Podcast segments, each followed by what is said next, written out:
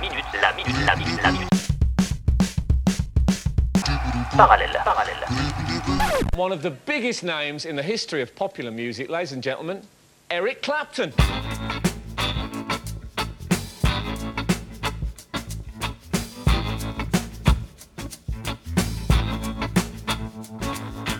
Il était une fois un blues lent mais léger avec des accents reggae. Son nom, Willie and the Handjive, une reprise signée Eric Clapton et dont l'original est une chanson populaire américaine.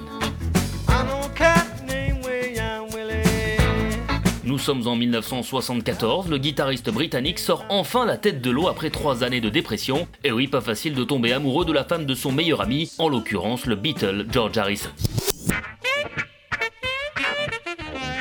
À peine un an plus tard, surgit ce tempo, plus rapide mais tout aussi groovy et funky, une chanson écrite par un autre artiste anglais, Labby Siffré, qui s'intitule Sadie and the Devil.